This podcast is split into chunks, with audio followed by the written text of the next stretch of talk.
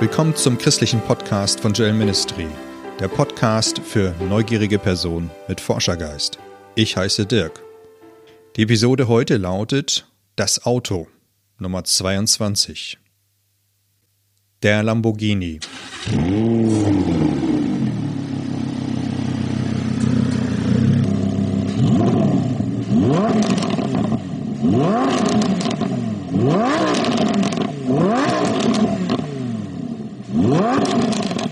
War einmal ein Lambo, ein schnelles, elegantes und edles Auto. Der Lambo glitt nur dahin, ganz zu schweigen von seinem kräftigen und unverkennbaren Motorsound. Das war in der Tat ein Lambo, nicht zu verwechseln. Der Besitzer war frei. Er war frei, dorthin zu fahren, wo er wollte. Doch der Besitzer hatte ein wahrlich italienisches Blut. So schnell und manchmal auch uneinsichtig fuhr er waghalsige Wege in seinem Leben. Er aber erliebte die Freiheit. Eines Tages jedoch erlitt der Lambo einen Verkehrsunfall. Der gesamte Lambo war einfach nur noch Schrott. Es war kaum zu erkennen, dass dieses Auto einmal die Krone der Autowelt darstellte.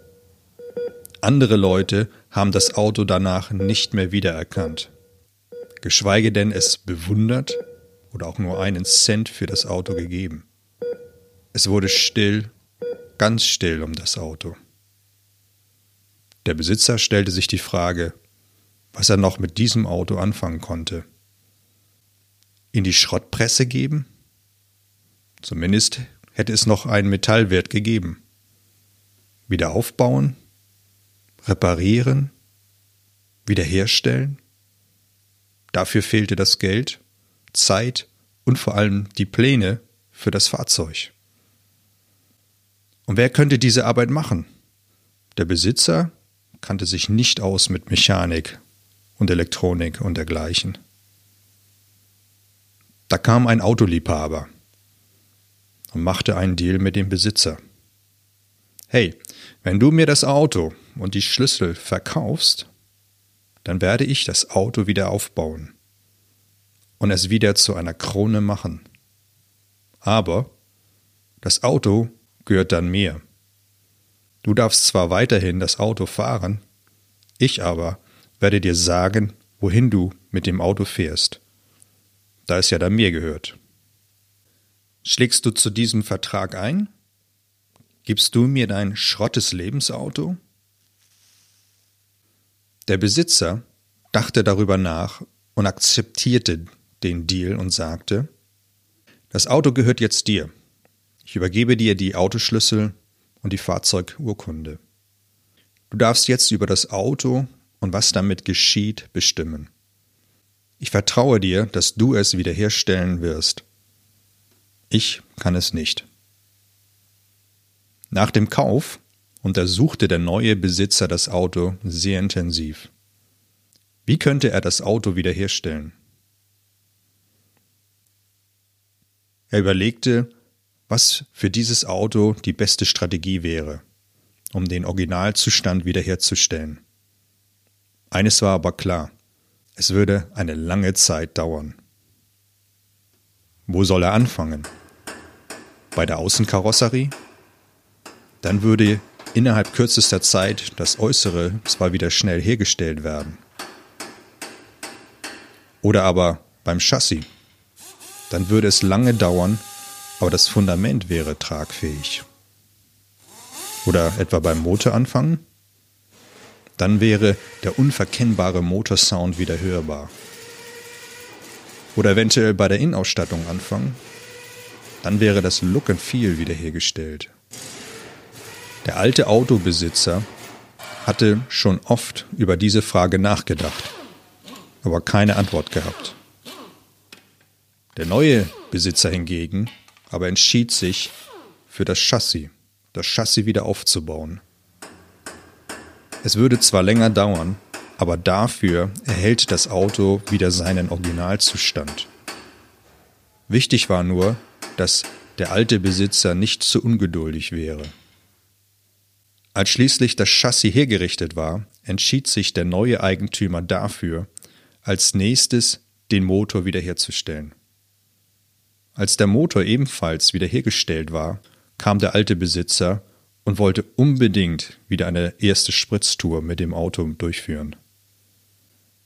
Der neue Besitzer war damit einverstanden, aber nur unter der Bedingung, auf der Teststrecke zu fahren.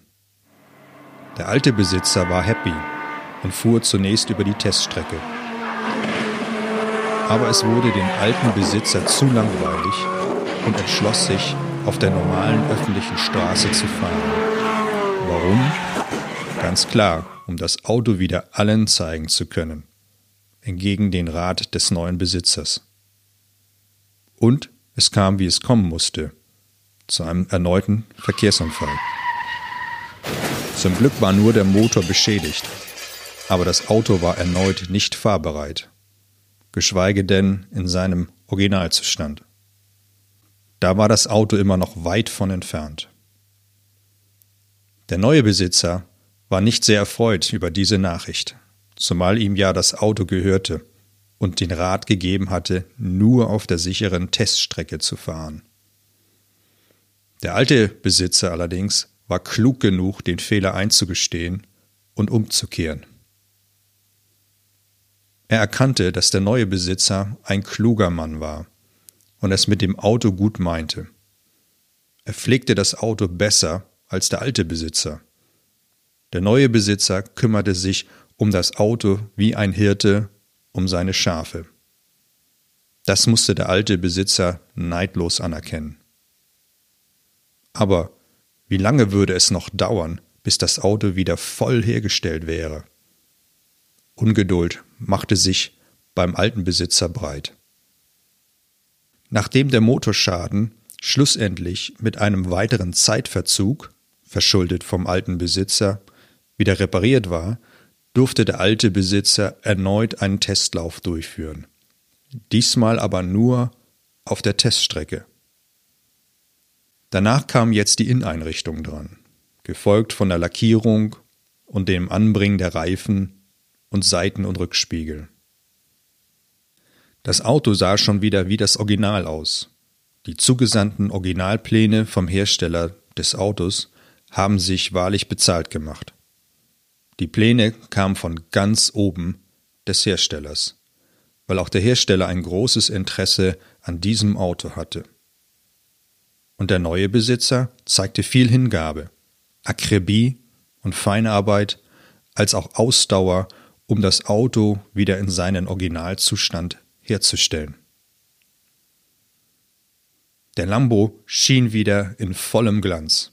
Es war kaum zu glauben, dass dieses Auto Jahre vorher ein Schrotthaufen war. Nichts ging mehr bei diesem Auto.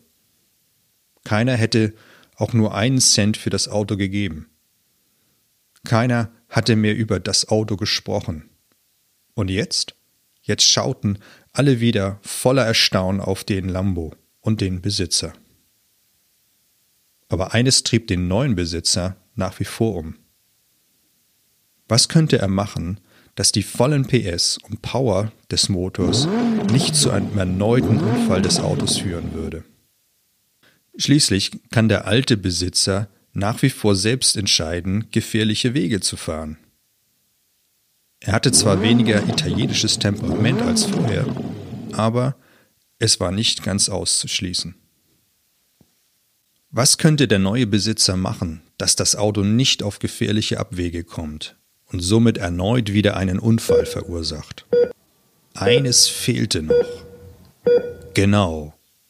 Funk ein Funkkanal oder ein Mobiltelefon einbauen. Das wäre die Lösung. Damit kann der alte Besitzer jederzeit den weisen Rat des neuen Besitzers in Anspruch nehmen. Jederzeit. Zweitens ein Navi.